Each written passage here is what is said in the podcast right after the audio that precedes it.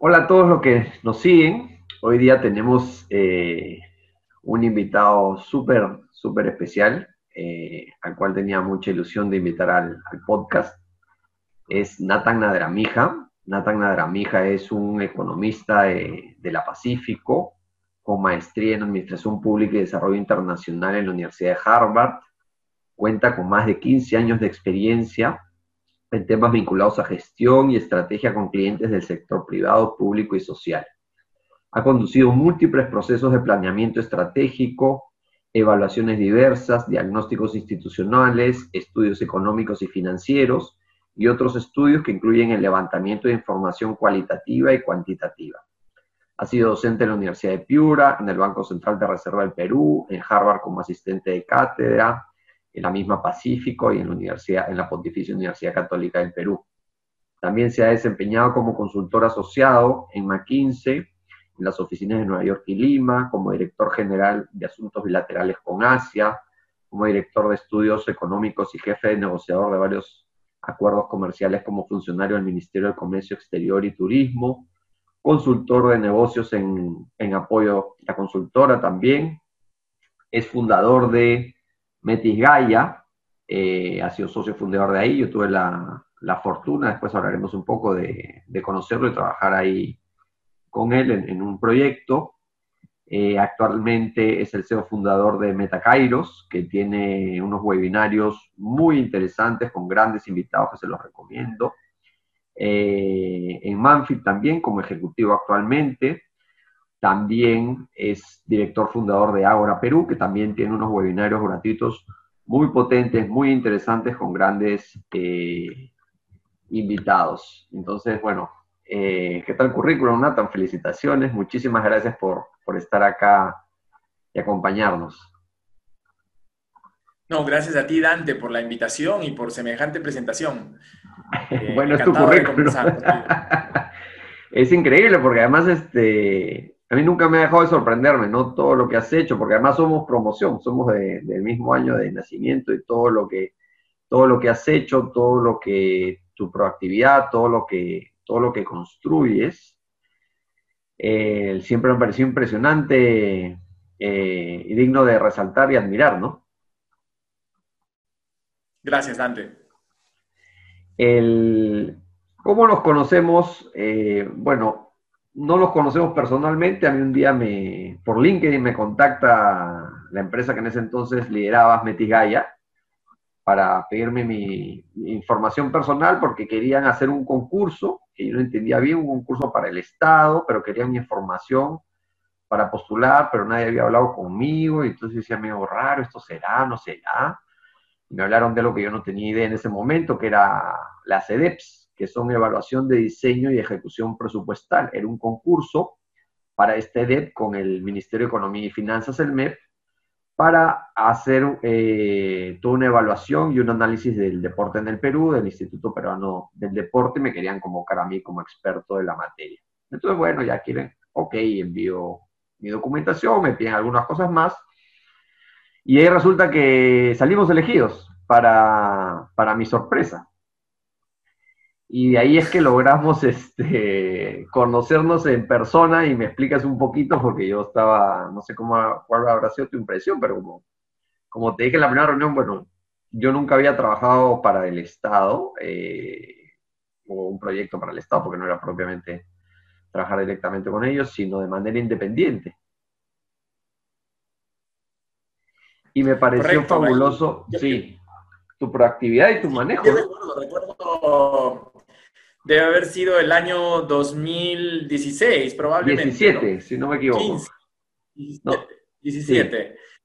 El, Estado empieza a, a, modernizar la gestión y trabajar en gestión por resultados con los programas presupuestales liderados por el Ministerio de Economía y Finanzas a finales de, de los 2000, ¿no? 2007, 2008, 2009.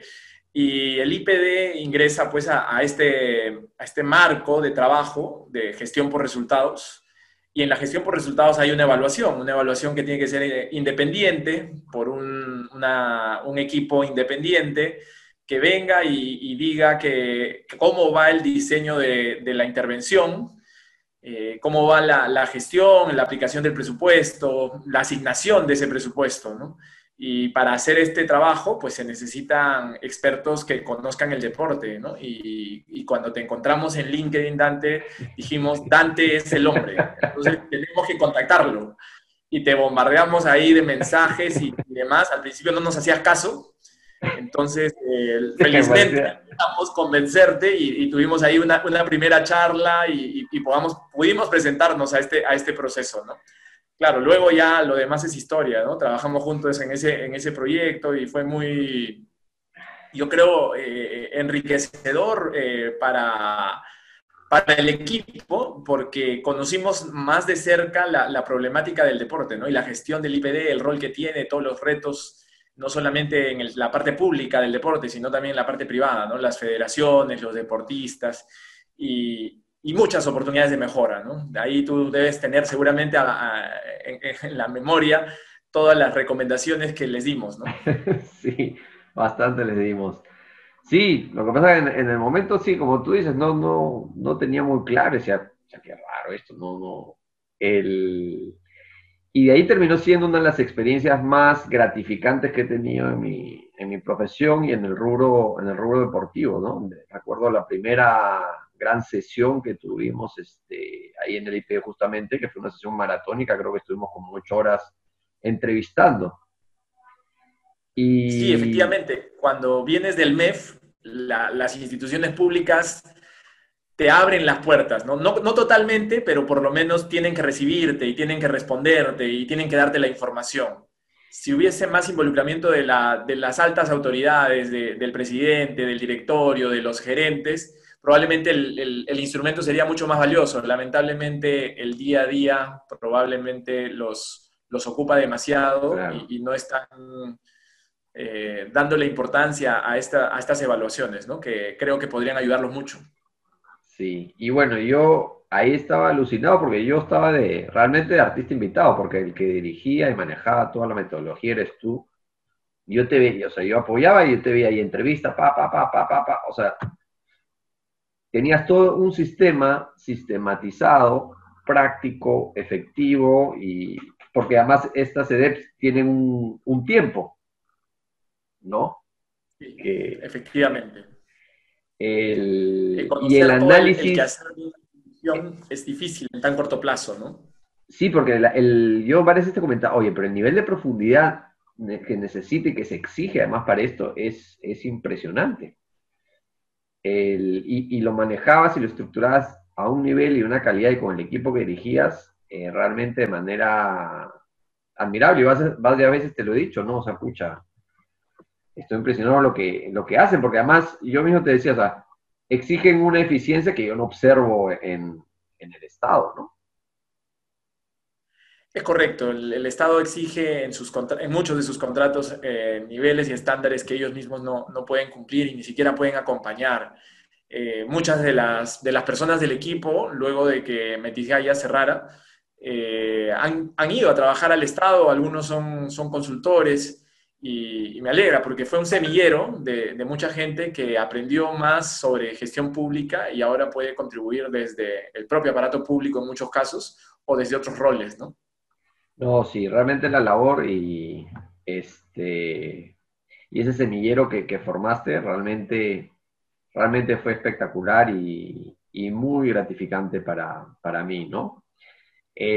Para nosotros también fue muy grato trabajar contigo, Dante, ah, que le aportes el, la cuota crítica ¿no? de, y, técnica para entender mejor lo que hay detrás del deporte, lo que hay en el ambiente deportivo, lo que, lo que viven los deportistas, ¿no? las carencias, los retos y, la problemática. Sí, creo que fue muy interesante y muy enriquecedor para todos y esperemos que, que han tomado, no sé si todas, pero la mayoría por lo menos de las recomendaciones que pusimos, que eran varias. Sí, eh, bueno, el documento está disponible, entiendo, en la página web del... Debería estar en el, no, el documento está. web del Ministerio de Economía. El documento está, de ahí, bueno, para las personas que, quieran acceder a él, igual cuando, cuando colguemos el podcast lo voy a, poner, voy a poner el enlace para que eh, puedan acceder a él. Es un poco largo nomás. son más de 500 páginas. no, si se, si se, fuese, si se difundiesen esos resultados, si se diese una, una discusión amplia, eh, probablemente saldrían algunas ideas potentes para fortalecer el, el sistema deportivo, ¿no? Sí.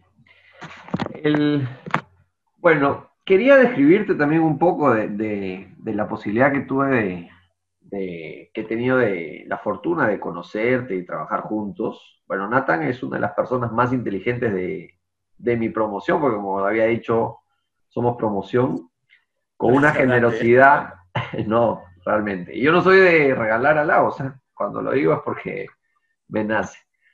Con una generosidad y un don de servicio eh, impresionante, ¿no? Eh, a su vez, deseos de aprender, de crecer, tu capacidad de emprendimiento es impresionante. Las dificultades que se te presentaban, o sea, en ese proyecto había, era una dificultad tras otra y completamente orientado a la solución, no, no al problema. Eh, una gran resiliencia. Tu liderazgo era impresionante, o sea, cómo manejabas reuniones de cinco personas, 10 personas, después nos ponían 30, 40 personas, eh, algunos amables, otros no tanto, y tú, pa, pa, pa, pa. yo miraba así, extasiado y admirado tu, tu manejo, ¿no? yo ya varias veces te he dicho, ¿no? Este, yo estoy esperando que para cuando seas ministro ahí te acompaño. ¿No?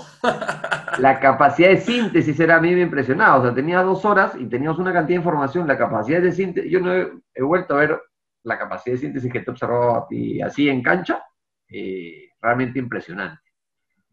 y de ahí, bueno, la primera posibilidad que tuvimos para trabajar es esa que está en el documento, que como si no lo vamos a colgar, y de ahí, bueno, quisimos hacer otra contribución haciendo un balance de los Juegos Panamericanos. Hay otro documento que también voy a poner de ahí el, enlace, que también fue una, una, linda experiencia, porque lo que he sentido siempre es, bueno, que tenemos una sinergia que funciona muy bien y con mucha naturalidad.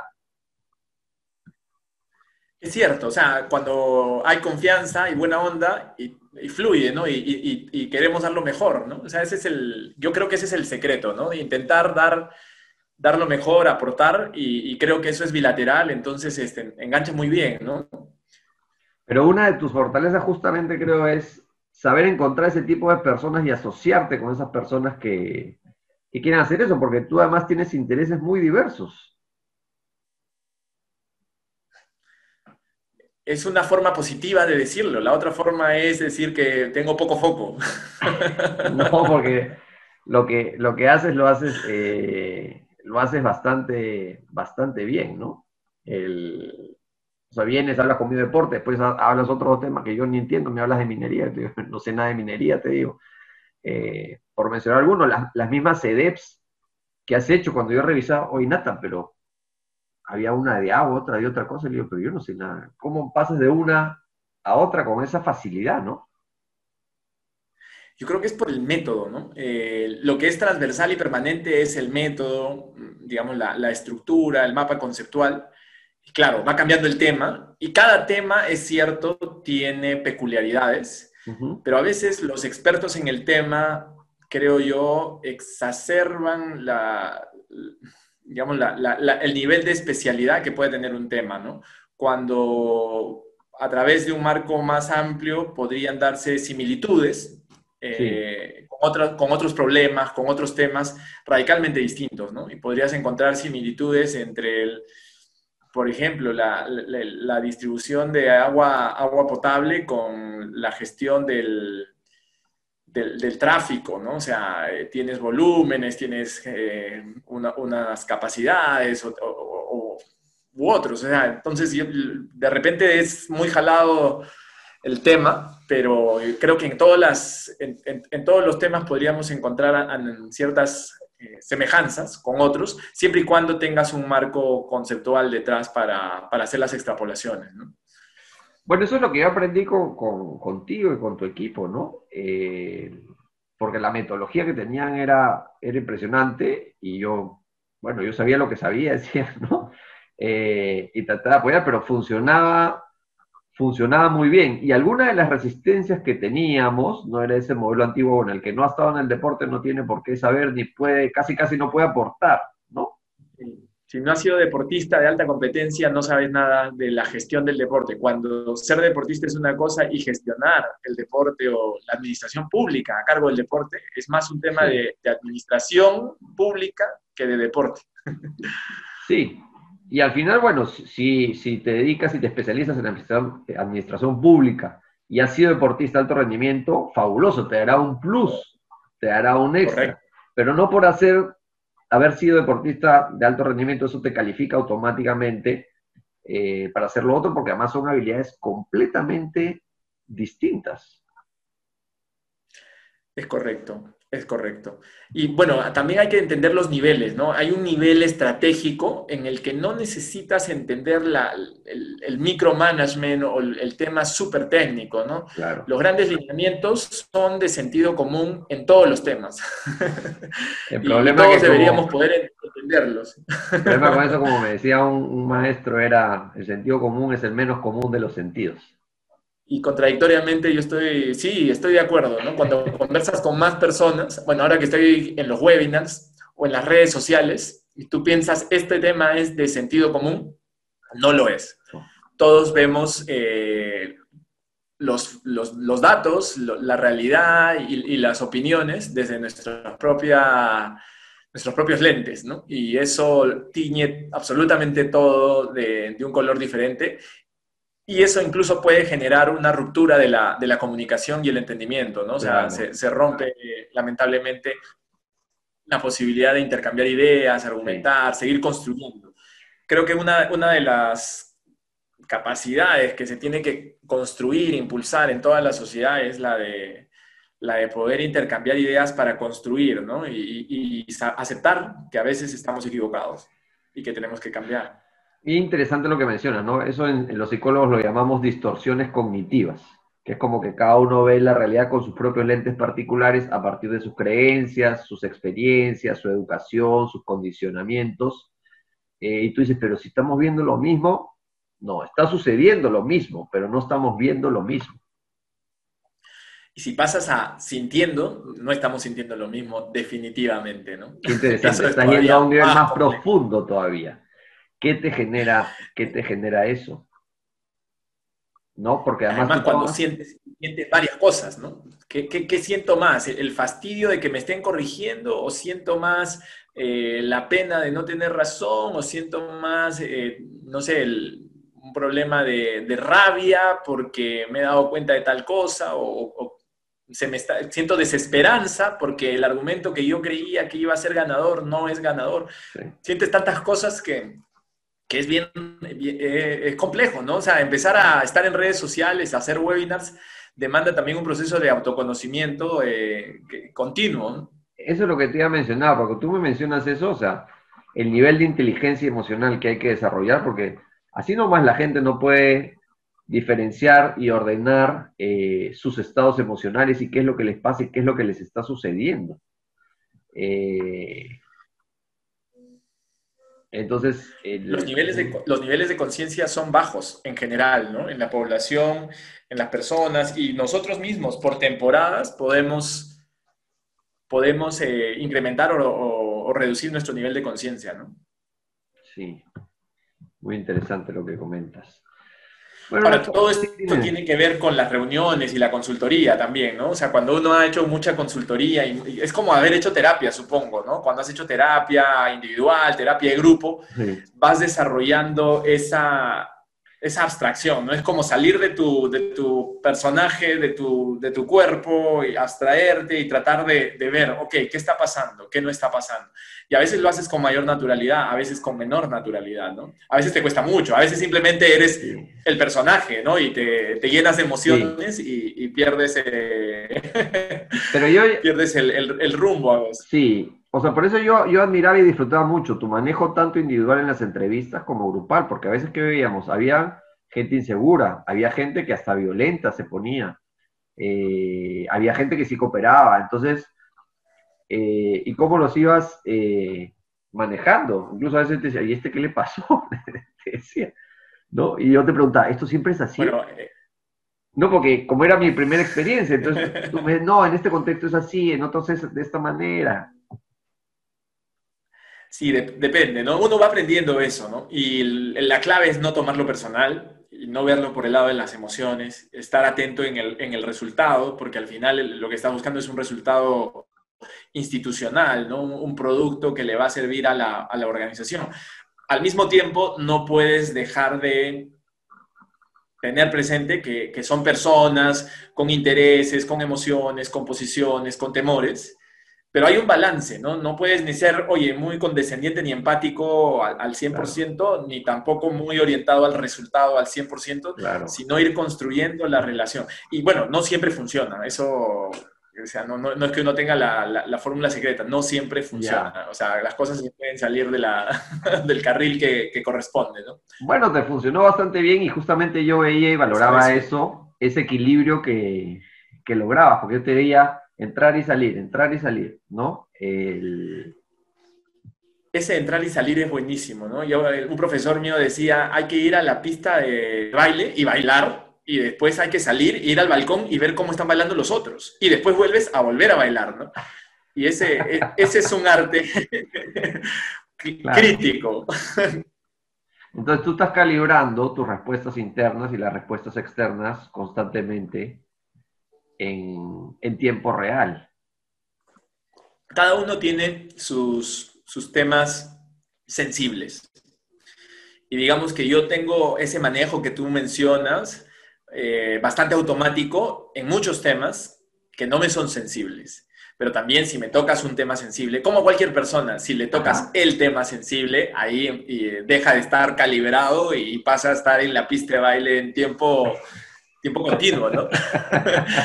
y claro, el tema es que los temas sensibles no son los mismos para todas las personas. O sea, hay personas que si no dices... Eh, los, los deportistas y las deportistas. Por haberte olvidado de las deportistas, ya, ya fue un tema sensible. ¿Qué te pasa? Ese señor es machista. Y para ti fue totalmente neutro. El lenguaje acepta a los deportistas e incluye varones, mujeres y, gays. O sea, no. Y la no, no lo dice, O para facilitar de la misma reacción.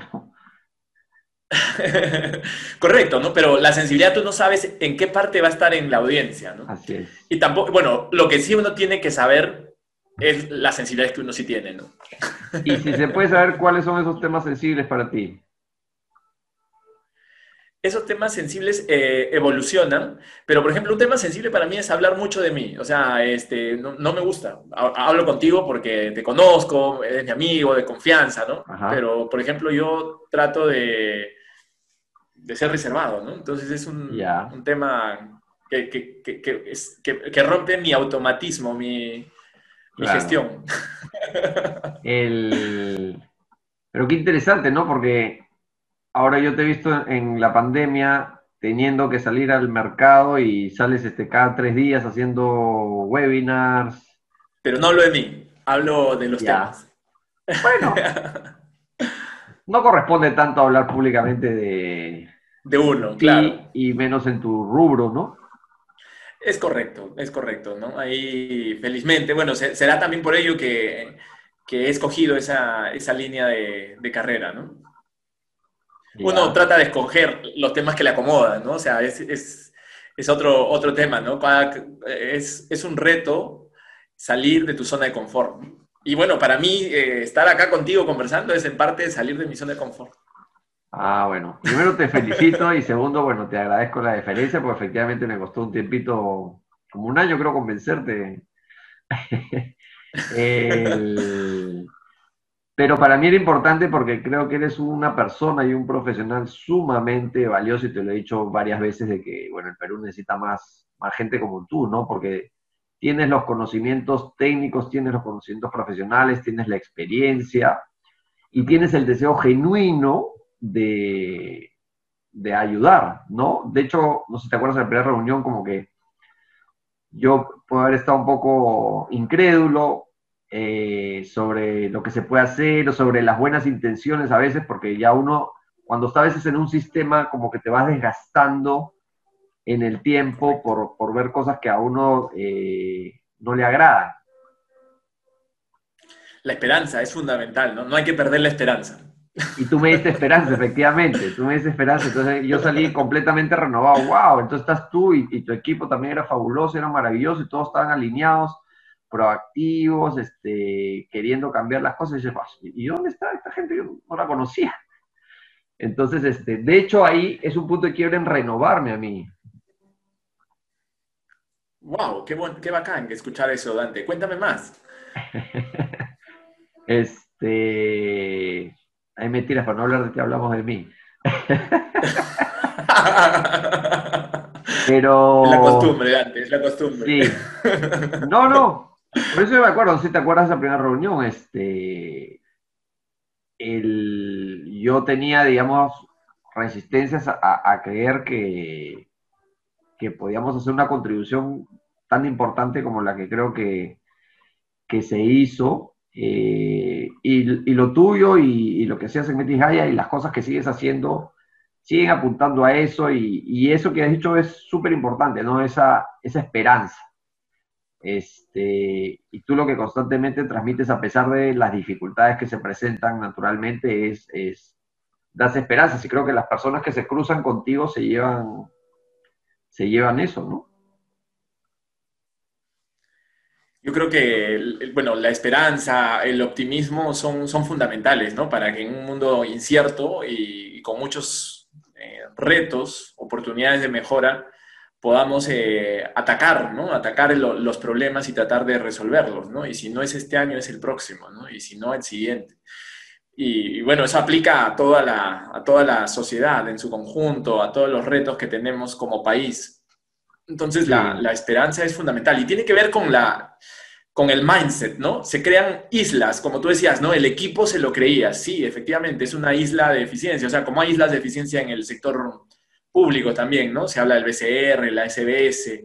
Eh, necesitamos más de esas islas donde se cambie el chip, ¿no? Y, se pueda pensar en, en niveles de, excelencia, de, resultados que, que, son necesarios para, para hacer los cambios que, requiere el país, ¿no? Qué interesante, porque tú tienes además, el, tu mindset es de, parece que tú hubieras sido deportista profesional de altísimo rendimiento. Parece, ¿no? Parece, pero no, nunca, nunca, nunca he jugado nada o practicado ningún deporte a nivel, a nivel competitivo. Pero el mindset lo tienes. O sea, te digo que mi día a día es ese y tú me dices, si no salen estas, sale la siguiente y seguimos y, y, la mentalidad que tienes de crecimiento para, para, eso y seguir trabajando y seguir esforzándote y dando lo mejor y trabajando hoy creyendo que lo que haces es valioso y que se va a lograr, ¿no?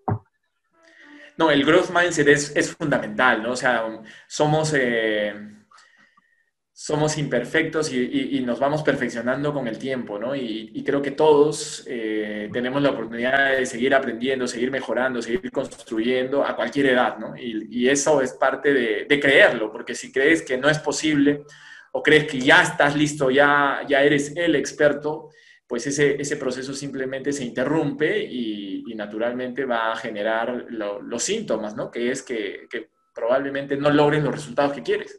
Entonces, ese mindset de, crecimiento que tú mencionas es, crítico, ¿no? Y no solo para los deportistas, para, todos. Claro que en los deportistas es mucho más obvio, ¿no? Porque si tienes tiempo y marca o si tienes eh, combate, etcétera, los resultados lo ves día a día y ves la mejora, no ves la mejora, ¿no? Y eso puede generar un mayor o menor estrés. Pero en la vida, en cualquier cosa, eh, ocurre lo mismo, ¿no? Claro que la medición no es tan inmediata. Puedes estar haciendo muy bien las cosas y no tener los resultados que quieras, ¿no? Muy interesante. ¿Y, cómo has desarrollado esa, esa mentalidad? Yo creo que el, punto clave, Dante... Porque, perdón, ahí, sí, dime. Sí. No, no. Fuiste, fuiste. Se te fue la imagen. Dame un segundo. Sí. Estoy regresando. Te veo. Porque te decía, perdón, ahí la interrupción, el, porque, por ejemplo, a veces lo que pasa, alguien con tu currículum, con todos tus balones, todos tus éxitos, se la cree.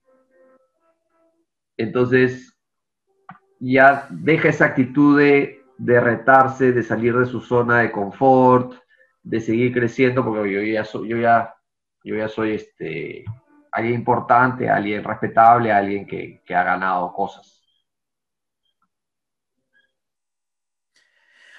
Varios, varios puntos al, al respecto, ¿no? Uno es, si hablásemos de, de, qué me ha ayudado a mí a construir esa, esa, esa ese mindset, es la, el autoconocimiento, ¿no? O sea, de tiempo en tiempo tienes que revisar muy bien eh, cómo vas, eh, cómo van las, las, creencias, qué estás haciendo bien, qué no estás haciendo bien, acompañar esto con la lectura, si tienes amigos, eh, intercambiar ahí puntos de vista, puntos de vista francos, ¿no? Sobre todo, saber escoger con quiénes intercambiar esos puntos de vista, porque no cualquiera es un buen espejo, ¿no? Un, buen feedback. No te vas a gastar con uno y esto te permite, pues, ir, ir ajustando no, no tiene sentido, ¿no? O sea, y puede haber personas que ames de tu familia que no sean un buen espejo. O sea, y eso es contradictorio. Entonces, eh, más aún, quizás no es de tu familia, ¿no? Los mejores espejos no son de tu familia, son tu nueva familia, la familia no, no heredada, la familia construida, ¿no? El, otro, el otro punto tiene que ver con, eh, bueno, si, si, si hablábamos de, de las necesidades y la pirámide de necesidades y uno dice, pues ya llegué, probablemente ahí no... Depende cuál es tu, la necesidad que quieres atender, ¿no? Si lo que dices es quiero tener cierta comodidad económica y cierta satisfacción, probablemente ya llegaste, pero esa, esa no es la única necesidad que uno tiene, ¿no? Puedes pasar a las necesidades de afecto, de conocimiento o las necesidades de trascendencia, ¿no? Y, cuando vas más allá, eh, poco a poco siempre se abre el, camino para seguir eh, aprendiendo y mejorando, ¿no? Construyendo. Entonces, cuando ya te enfrentas a, este, a este último punto que, bueno, uno va iterando, ¿no? O sea, no es que estás solamente en, una, en un tipo de necesidad, sino que tienes un, un combo, un portafolio permanente, donde tienes distintos énfasis dependiendo de las coyunturas, dependiendo de tu, de tu propio proceso.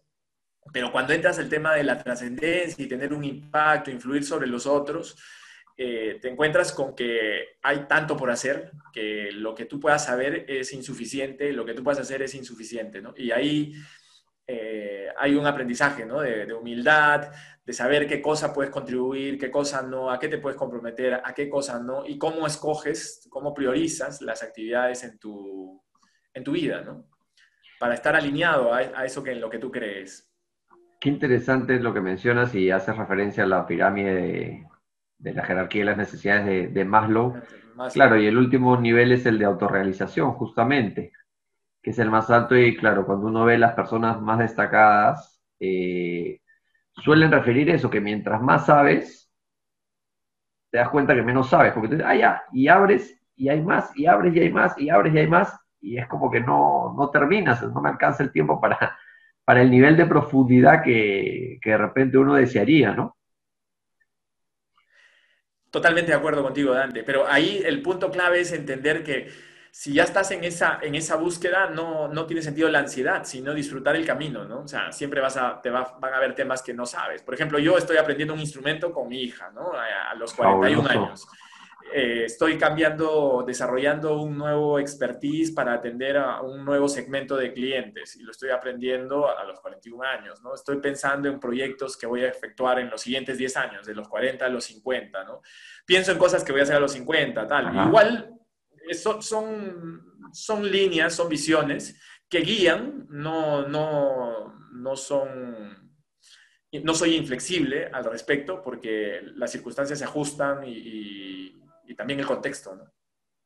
No, súper importante que mencionas, que es básicamente disfrutar el camino, ¿no? El camino es fundamental. Y cuando, Hay que disfrutarlo mucho.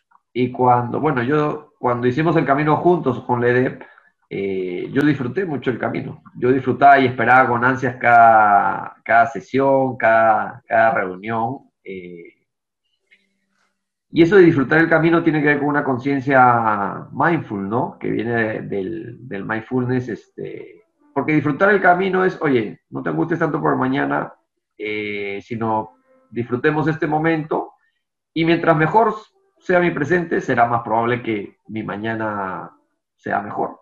Que tampoco lo controlo al 100%, pero sí controlo lo que hago en este, en este momento. Y ahí viene lo que mencionabas de la esperanza, ¿no? Sea, no solo se trata de hacer las cosas, sino hacerlas con esperanza de que efectivamente va a ser un cambio importante y que va a sumar, ¿no? Claro, bueno, tú eres un experto en, mindfulness, ¿no? Eh, creo que está totalmente alineado. Lo que estamos conversando tiene que ver con convivir el mindfulness eh, no solo como una práctica de 20 minutos al día en tu sesión de meditación o yoga, sino de vivirlo despierto y consciente, ¿no? En tu día a día, en tu accionar, en tu labor. ¿Qué, es familiar, profesional? la forma de hacerlo realmente efectivo? Porque si no, simplemente es una técnica que haces 20 minutos. Porque una cosa es practicar la técnica de mindfulness y otra cosa es vivir en mindfulness, que es vivir de manera consciente. Ahora, ahí yo pondría una analogía, la, analogía de, un, de, un, filósofo, ¿no? Que decía, pero eso es como estar parado en puntitas para ver por encima del muro y ves, soy consciente, soy, estoy presente y, y súbitamente, tarde o temprano, te vas a caer sobre los talones y vas a dejar el mindfulness y después volverás a tomar conciencia y tratarás de volver a empinarte, ¿no? Entonces es un proceso que yo creo que es cíclico, no, no es continuo, salvo que seas, supongo, un maestro, ¿no? bueno, en realidad la, definición es este, de mindfulness es estar eh, en el momento presente de manera intencionada sin juzgar. Y nadie puede estar todo el tiempo en el presente. En realidad, la práctica y el entrenamiento es presente, me voy, regreso me voy, regreso, me voy, regreso. Y cada vez que noto que me fui, regreso. Ni, el, Dalai Lama, que ha dedicado toda su vida a, eso, es, está, todo el tiempo, está todo el tiempo presente porque la mente naturalmente divaga, naturalmente tiene información, naturalmente tiene cultura, naturalmente tiene información, naturalmente tiene condicionamientos. Eh, y ahí lo que hay que hacer, bueno, algo que a mí me gusta mucho y que en estos tiempos se puede hacer es antes te imponían la, lo que consumías, ahora uno tiene libertad de elección de consumo de información. Entonces yo decido qué podcast escucho, cuándo los escucho, qué series, qué películas, qué libros. Eh, entonces, el, y, a qué dedico mi tiempo y esfuerzo, como dices ahora, oye, voy a hacer estos proyectos, voy a aprender un nuevo, un nuevo instrumento y, demás. Y, y, en estos tiempos creo que hay esas facilidades, ¿no? Así es, bueno, yo creo que la, nuevamente, al principio lo mencionábamos, eh, no, lo mencionábamos previo al, podcast, ¿no?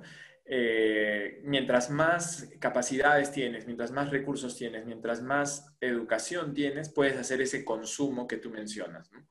Eh, mientras menos conocimiento, recursos, educación tengas, a veces el, consumo viene impuesto, ¿no? ya sea culturalmente o por los medios. Entonces ahí hay un, esfuerzo por romper esa, dinámica, tomar conciencia y, empezar, ¿no? Ahora, a veces uno puede pensar que es muy amplio, ¿no? Vasto, eh, todo lo que falta por hacer y ahí uno tiene que ser eh, ecuánime y, e ir poco a poco, ¿no? Y disfrutar ese poco. Interesante. De ahí vamos a, retomar un poquito eso, Nathan. Quería que, nos cuentes un poco cómo ha sido tu trayectoria profesional, o sea, cómo te has construido para llegar a, esta etapa de tu vida profesionalmente, cómo ha sido tu camino. Porque habías hecho referencia, perdón, sobre el, el, autoconocimiento, y el autoconocimiento nadie te lo regala, o sea, hay que ganárselo. Sí, es correcto, ¿no? Lo, primero que recuerdo del autoconocimiento es eh, tener algunas metas y objetivos, ¿no? Entonces yo quería cumplir las metas y objetivos, estaba en, no sé, 16 años, 18 años, 20 años, ¿no? Y iba planteándome metas, ¿no? Y a veces decía, qué bien, esta la logré, esta no la logré. Y, sentía lo que, lo que tenía que, las emociones que surgían, ¿no? Naturalmente de exaltación, emoción, euforia o también de, pena, de rabia, de no conseguir algo.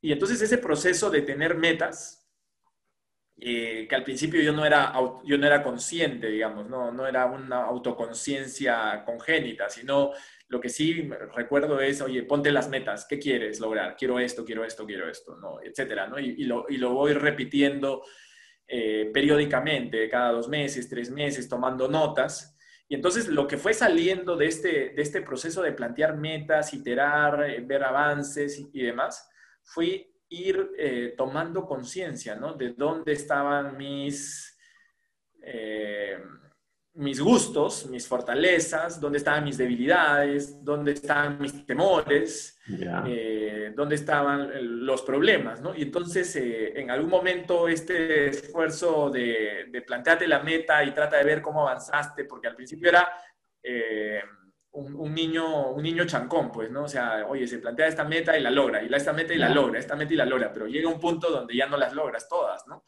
Eh, o, quizás arrancas sin lograrlas todas, pero uno se sesga, ¿no? Yo quiero plantearme la meta donde quiero. O sea, nunca me planteé la meta, quiero ser del equipo de fútbol de mi salón, porque si no, no lo hubiese logrado, ¿no? O sea, yo me planteaba la meta en, el sitio en el que me sentía más cómodo. Entonces, en esas metas podía lograrlas, ¿no? Eh, pero fue, fue generando un proceso de autoconocimiento, ¿no? Y luego la lectura, eh, el conversar, compartir con, con algunos amigos, amigas, sobre este proceso y sus propios procesos me llevan a, ir identificando los conceptos que hemos compartido hoy, ¿no? Sobre, sobre la pirámide de necesidades de Maslow, sobre el mindfulness, sobre el mindset, el, el, eh, growth mindset, ¿no? E, etcétera. La mentalidad de crecimiento versus mentalidad fija mentalidad de crecimiento versus mentalidad fija, exacto. Y, logras hacer una relación con, con, la propia experiencia, ¿no? Y empiezas a fortalecer y, tener pues una, una, hoja de, un mapa, ¿no? Un mapa de, cómo, cómo funcionas. Cada uno tiene su propio mapa, entiendo, ¿no? Hay personas que no quieren, no les gusta eh, anotar metas, anotar resultados, etcétera, ¿no? Tienen cada uno su propio estilo, digamos. Hay estilos. Sí. Bueno, lo que pasa es que, o sea, tú lo tienes sumamente claro. Parece, entiendo que la psicología la has adquirido a partir de los libros. Eh, sí. Porque una de las formas más usuales de mantener alta los niveles de, altos los niveles de motivación es justamente establecerte metas, que es algo que ya en tu adolescencia estabas haciendo, no sé si de forma natural o a partir de la, de la literatura, lo cual es fabuloso porque... Ah, mira tú, qué interesante. en una edad que suele caracterizarse porque en la adolescencia como que las metas e intereses se, difuminan un poco, porque estás ahí como que eh, es una edad como que estás más fastidiado pues con, todos los cambios y, lo que sucede y no hay, no hay tanta claridad. y ese... creo que sí. ante esa ante esa oscuridad, me refugiaba en las metas conocidas. Interesante. De ahí las metas que planteas son realistas. Claro, no tengo habilidades para el fútbol, no me voy a plantear la meta este, que tengo altísimas probabilidades de frustrar. Entonces las metas es importante que sean realistas, pero a la vez un reto, pero tampoco algo que sea sumamente exagerado, porque si no termina generando lo contrario, que es desmotivar a la persona. y hay un esfuerzo importante que has hecho para, para ir conociendo, o sea, te has mirado bastante. O sea, tú hacías el proceso y mirabas para adentro. ¿Qué te genera? Soy, soy introvertido, ¿no? O sea, yo me miro para adentro eh, dos o tres veces el tiempo que miro para afuera, ¿no? Ya, bueno, lo cual te ha dado un, autoconocimiento eh, muy importante que genera una inteligencia emocional intrapersonal contigo mismo muy, muy potente. ¿No? Y que ahí, de ahí las has volcado en interpersonal, porque tú me dices soy introvertido, sí, pero yo te, cuando te veo, yo te he dicho, oye, pero me manejabas en el, en el, en el, en el auditorio del IPD 50 personas, eh, que no todas eran necesariamente amigables, eh, y yo te veía ahí, para mí estabas lanzando, Sí, eh, eh, hay esos, esos, espacios donde hay procesos de, pensamiento colectivo, de reflexión, de, crítica constructiva, de construcción conjunta. Eh, me, gustan mucho, me llenan de energía, los disfruto mucho. Entonces me, gustan. Como tú decías, este, ese tipo de reuniones las disfruto, las busco, me gustan. sí. pero lo, pero lo, digamos, el ser introvertido lo que ha ayudado es a escuchar más, a escuchar más, ¿no? Entonces, eh, siempre a veces tengo las ideas, eso es una habilidad muy potente. Yo tengo un problema con el escuchar más, se tenía un problema con el escuchar más, porque también tenía muchas ideas y quería compartirlas y que me escuchen, ¿no? Eh, pero en algún momento entendí el balance. bueno, las ideas todavía las tengo, pero ya la necesidad de que me escuchen se ha reducido. Ideas y proyectos. Ideas y proyectos. Claro, las ideas se concretan en proyectos o son ideas de, distinto tipo, ¿no? Te estás haciendo escuchar un montón con, con, con los webinars en, en Metacairos y en Ágora Perú, ¿no? Es un proceso de reinvención personal eh, que gatilla la, pandemia, ¿no? O sea, como tú mismo has dicho, eh, me invitaste el año pasado para ver cuándo hacíamos algo y yo te dije, no me siento tan cómodo con esto del podcast o el webinar. Y, esa es la verdad, no me siento, no me siento, no me sentía tan cómodo eh, hasta que llegó esta pandemia y vi que dos cosas, ¿no? Habían, había que compartir más el proceso de reflexión sobre las políticas públicas que se requieren ante esta crisis dramática. Y segundo, es un tema ya personal de que, de que yo también debo entrar a esa zona de, no confort eh, y aprender, tratar de fluir, eh, aceptar lo que puedo hacer bien, lo que puedo hacer más o menos.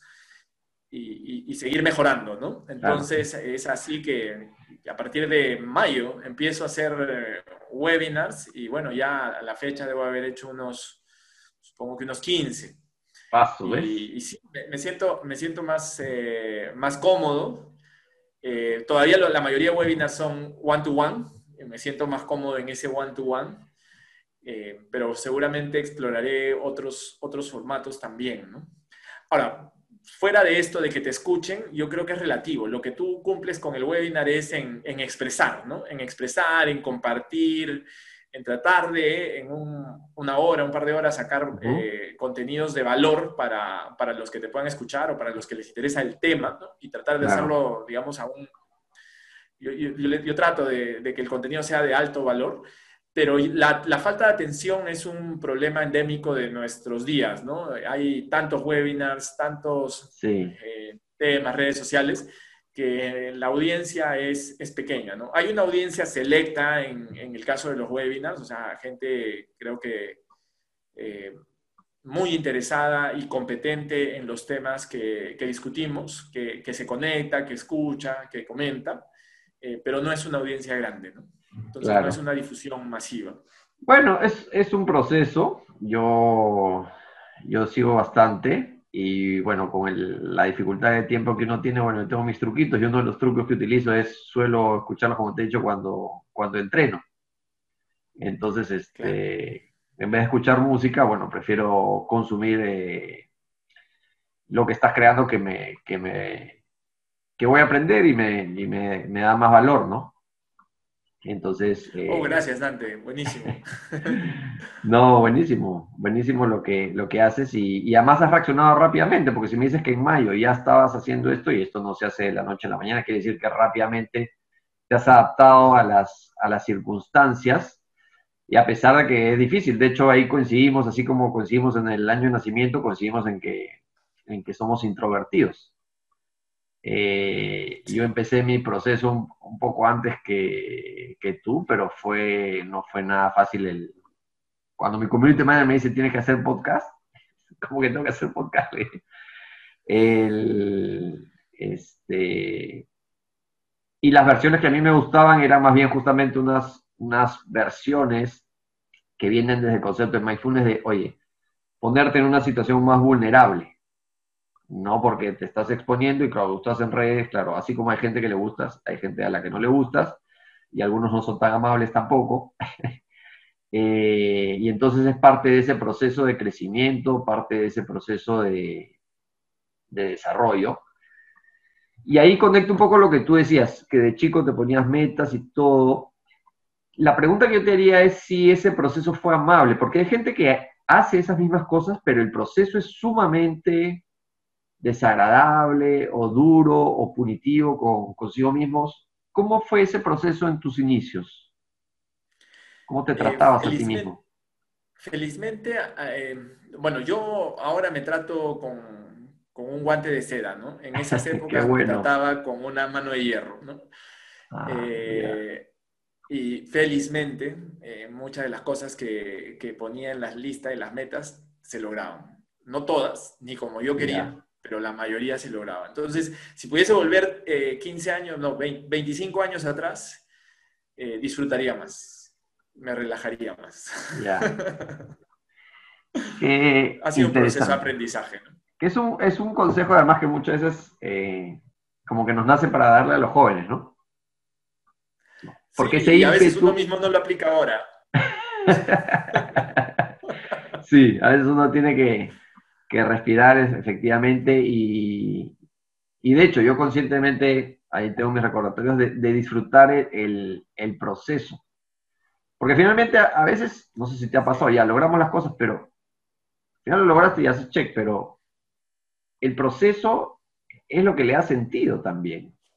Esa ilusión, ese esfuerzo, esas ganas, este, ahí tenemos un proyecto que no vamos a mencionar, ¿no? Entonces, tú lo creas con ilusión, este, lo cuidas, lo riegas, le das forma. entonces, y, y, yo lo veo a veces en consulta, o sea, digo, has logrado lo que querías, te das cuenta que lo has logrado, pero tu proceso ha sido muy desagradable, de manera innecesaria. Y hay gente que logra muchas cosas, pero teniendo un proceso que desde mi punto de vista va a ser difícilmente sostenible y repetible en el tiempo. Y eso hace que mucha gente se queme en el camino. Correcto.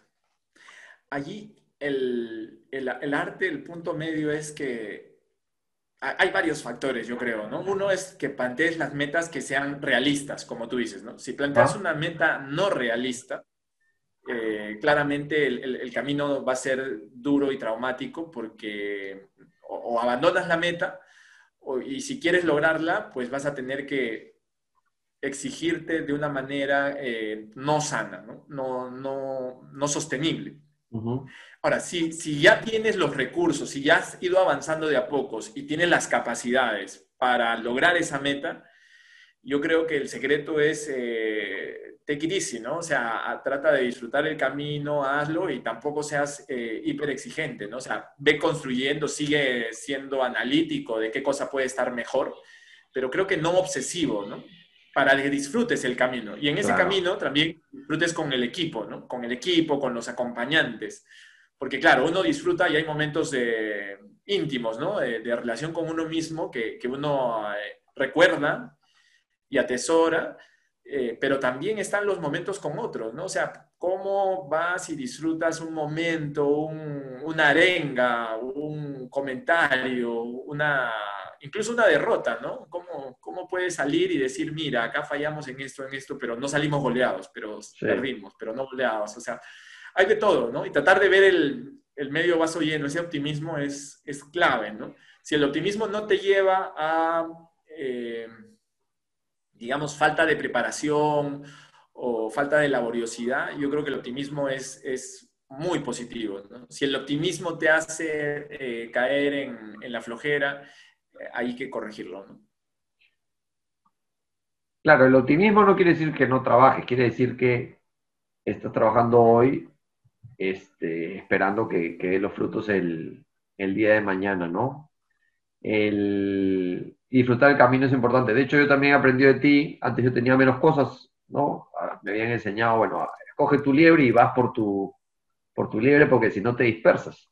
Pero también he aprendido de ti que tener más cosas y más productos eh, hace más entretenido el, el proceso y me distraen de que, porque antes solo tienes uno, entonces solo estás pensando que salga la cosecha de ese, entonces cuando tienes varios, vas trabajando en uno, sale la cosecha de otra, haces otra, sale otra cosecha, eh, y me es más entretenido ese sistema que he aprendido de ti.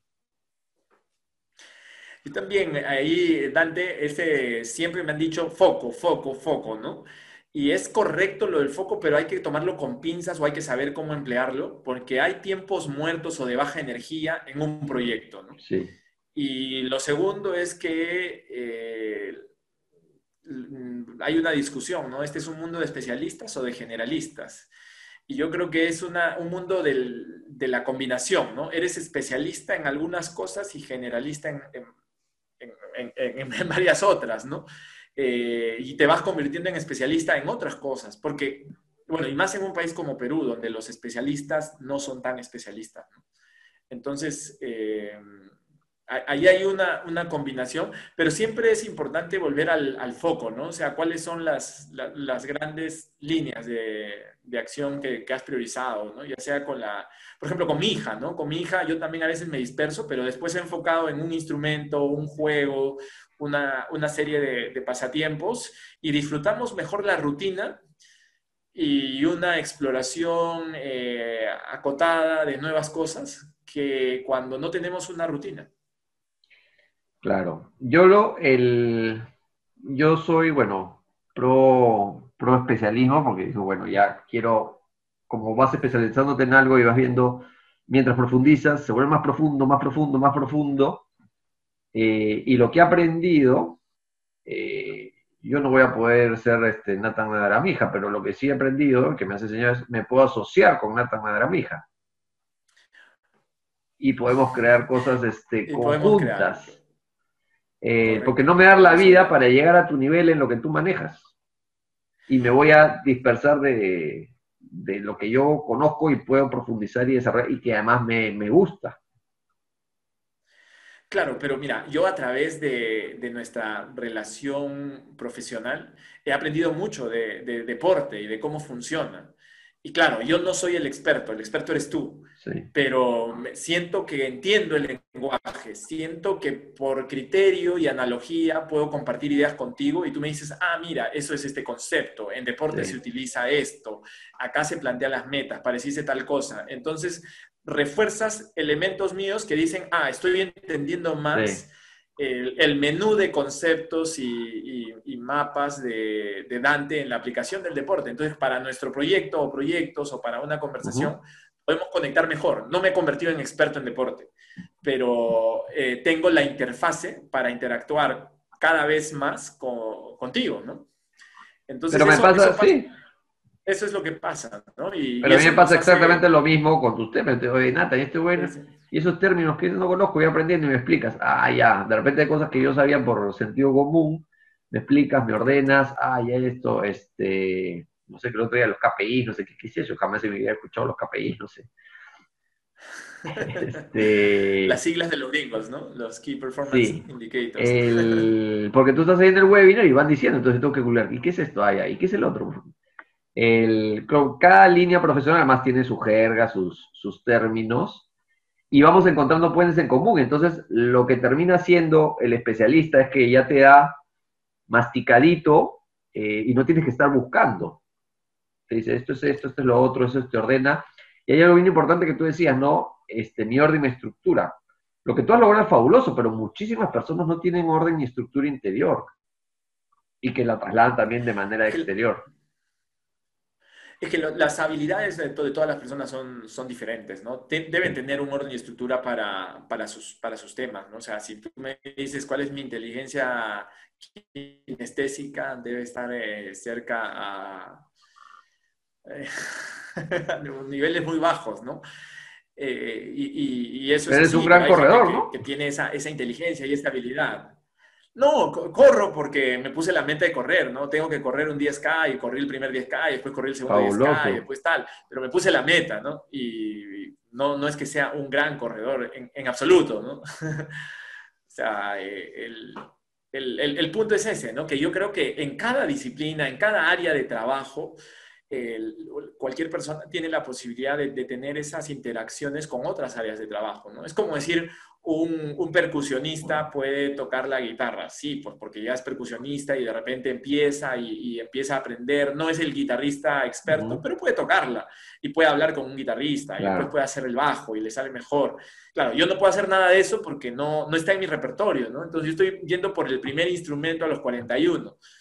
Eh, y estoy sufriendo, ¿no? Entonces, este, con que llegue a los 43, 44 con, con cierta, cierto manejo, yo voy a estar contento pero el, joven que aprendió eh, a los 16, 18 un instrumento, viene el segundo, viene el tercero y, va naturalmente. Entonces, hay un área de, influencia, hay como una vecindad de actividades cercanas a las que tú vas haciendo. ¿no? Claro, yo estoy en este mundo de ordenar ideas, de ayudar a pensar a las personas, de hacer análisis de datos, y claro, en esa vecindad me muevo pero no es lo único, ¿no? Hay, hay personas muy hábiles en el, en el diseño, en, en la ingeniería, en la construcción, en la gestión, en estar en un, en un edificio en construcción y gestionar, ¿no? O sea, claro, yo ahí me, muero simplemente.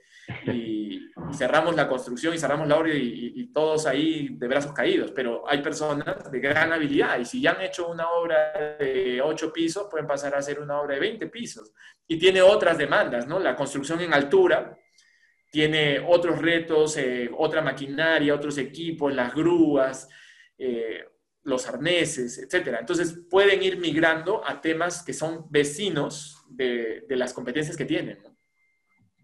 Nosotros, entre, eh, yo creo que en el, tema del deporte anclamos eh, mi, interés por la gestión y el desarrollo y tu, conocimiento de la práctica, eh, de la psicología y del mundo ¿no? del deporte. Entonces vemos desde distintos ángulos el, el mismo objeto y, por eso. Sí, lo cual hace muy interesante y, estamos aprendiendo mutuamente.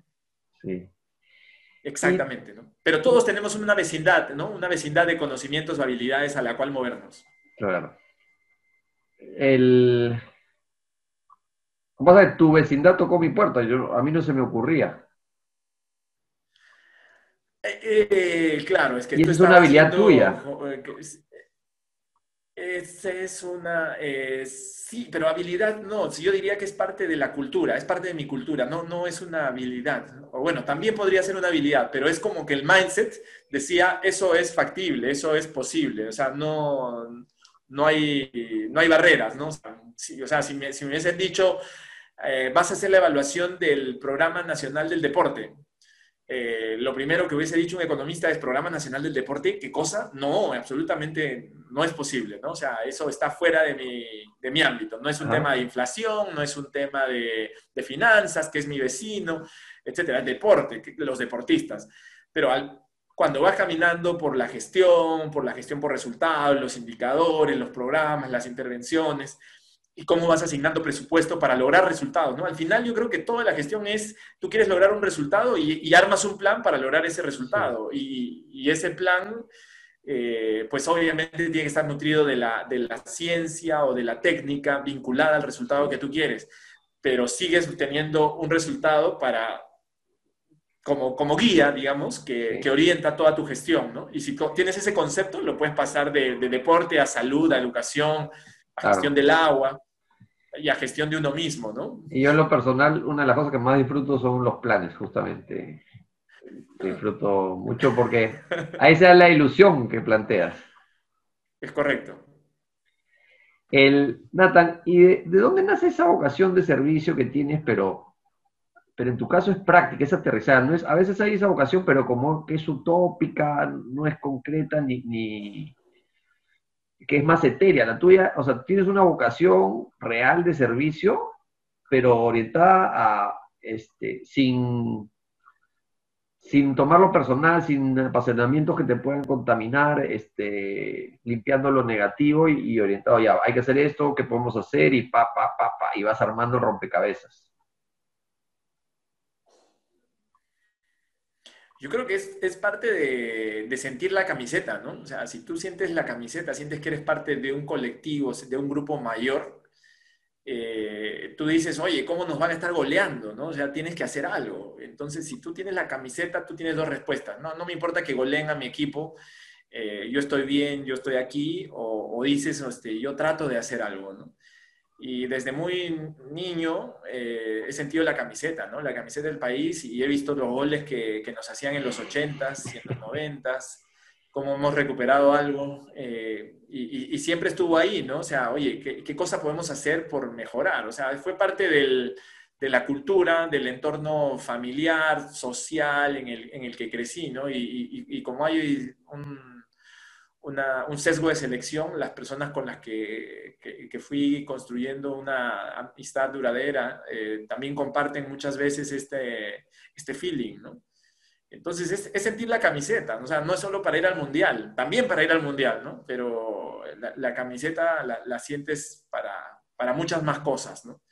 Eh, y, efectivamente no puedes hacerlo personal, bueno, puedes hacerlo personal, pero yo no lo he hecho personal porque sería muy disfuncional, ¿no? Sería muy, muy complicado, ¿no? Sentir toda esa, esa empatía por los problemas, tantos problemas que se enfrentan y vivirlos en carne propia, o sea, ni, la... Claro, ahí, hay un paréntesis, a veces el, el, que quiere, que tiene esa vocación, lo toma tan personal que se queda con la cólera y, y, no termina produciendo el producto que, que necesitamos.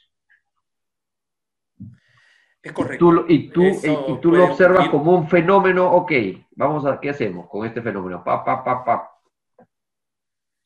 Ahora, también tiene que ver con el tipo de, de servicio que yo trato de dar a la, al, a la sociedad o a, los, vamos a llamar así, entre, entre, entre comillas, clientes. Eh, tiene que ver con ese, ese planeamiento, ese diseño de intervenciones, esa plantear, o sea, analizar el problema, entender el problema, plantear alternativas de solución, plantear propuestas. ¿no? Entonces, me permite mantener una distancia. ¿no? Si yo estuviese en la ejecución de algo muy concreto, probablemente la distancia se, erosionaría y, tendría ese, esa cercanía emocional. ¿no? Pero a mí me llama la También atención. es cierto que. Sí, sí, sí. Sí, sí, sí perdón. No, no dale, dale. No, que, o sea, a mí me llama mucho la atención la microcultura que habías generado en Metis Gaya, porque había gente con mucha conciencia social, muy comprometida, eh, que sí podrían caer a veces en ese discurso de renegar y frustrarse, pero tú tenías la capacidad de, ok, esto no nos, ya esto es así, no nos suma, enfoquémonos en lo que podemos conseguir. Y hacías una microcultura fabulosa.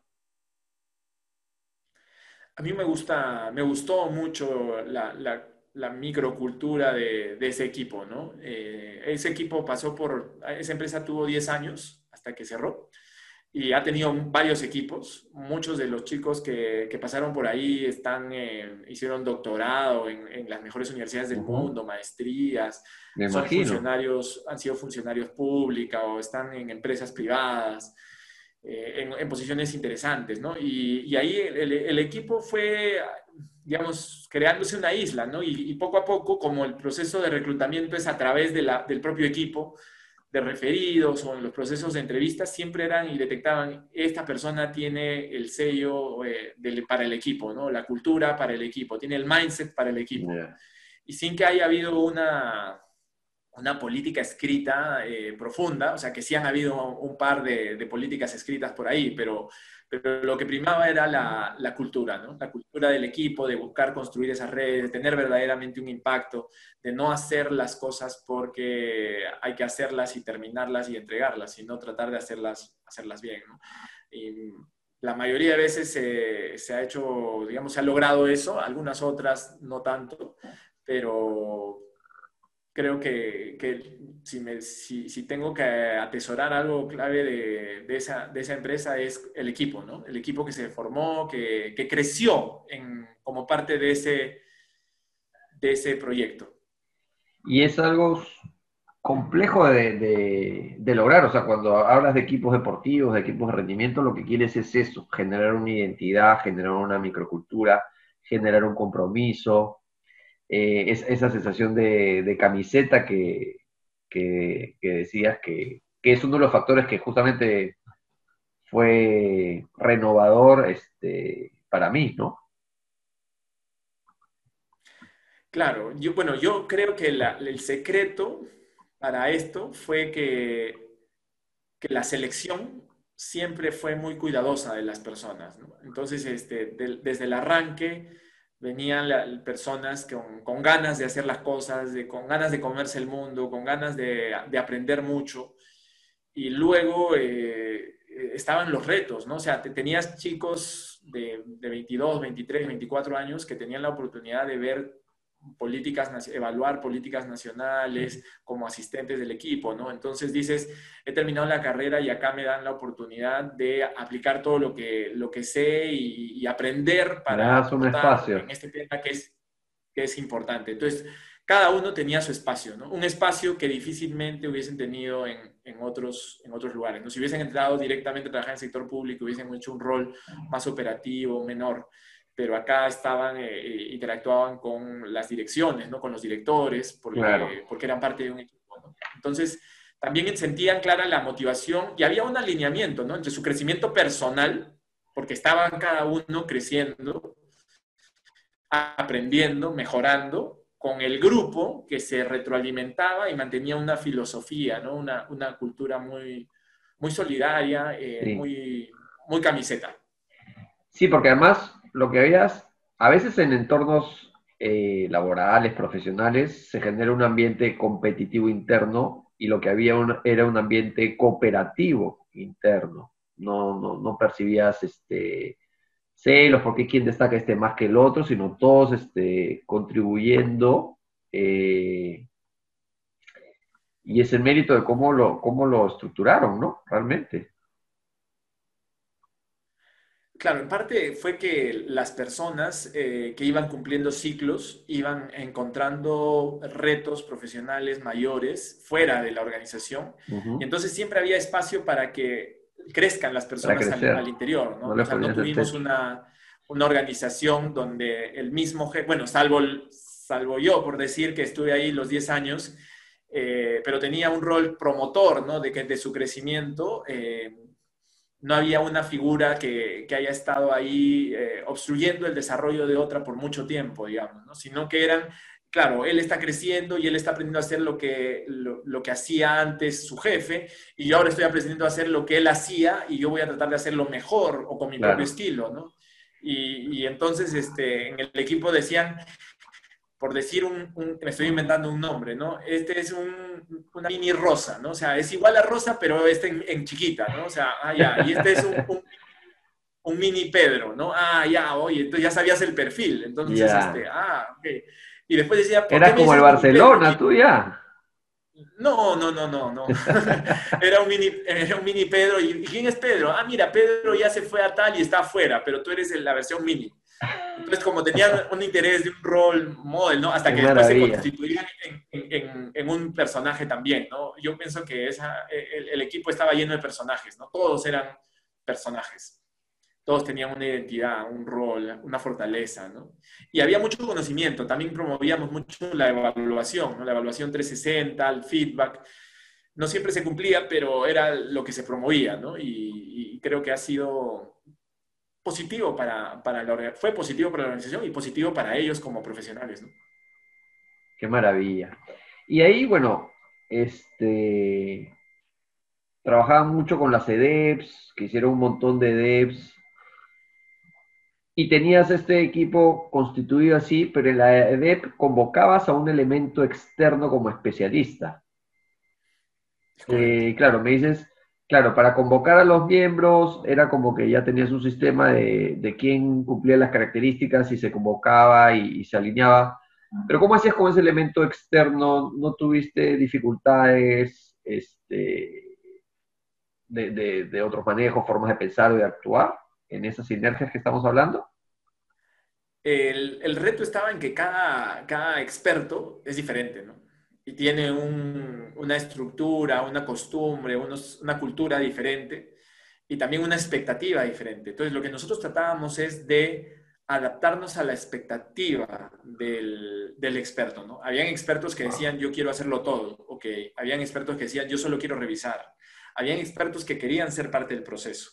Entonces, nosotros no, forma, no forzábamos al experto a hacer lo que nosotros quisiéramos, sino nosotros hacíamos toda la labor residual que el experto no se sintiese cómodo haciendo. Eh, bajo un enfoque, obviamente, de gestión de resultados, de tiempos, de costos, pero siempre tratando de que el experto dé su mayor aporte, dado el perfil y la preferencia y cultura que tenga. ¿Y esa flexibilidad ya la tenías estructurada previamente o cómo funcionaba? No, ha sido un aprendizaje, un aprendizaje, ¿no? Al final entramos en esa capacidad de gestionar eh, diferentes perfiles, ¿no? Con diferentes formatos, diferentes tipos de, interacción y de trabajo en grupo, ¿no? Ya, no, qué interesante. y la, flexibilidad, la flexibilidad era fundamental, Dante. La flexibilidad de, claro, eso es lo que veo. You need to play your strengths, ¿no? O sea, necesitas jugar las fortalezas de la gente del equipo, ¿no? Y si y eso, y eso creo que funciona en todos los equipos, ¿no? Sí,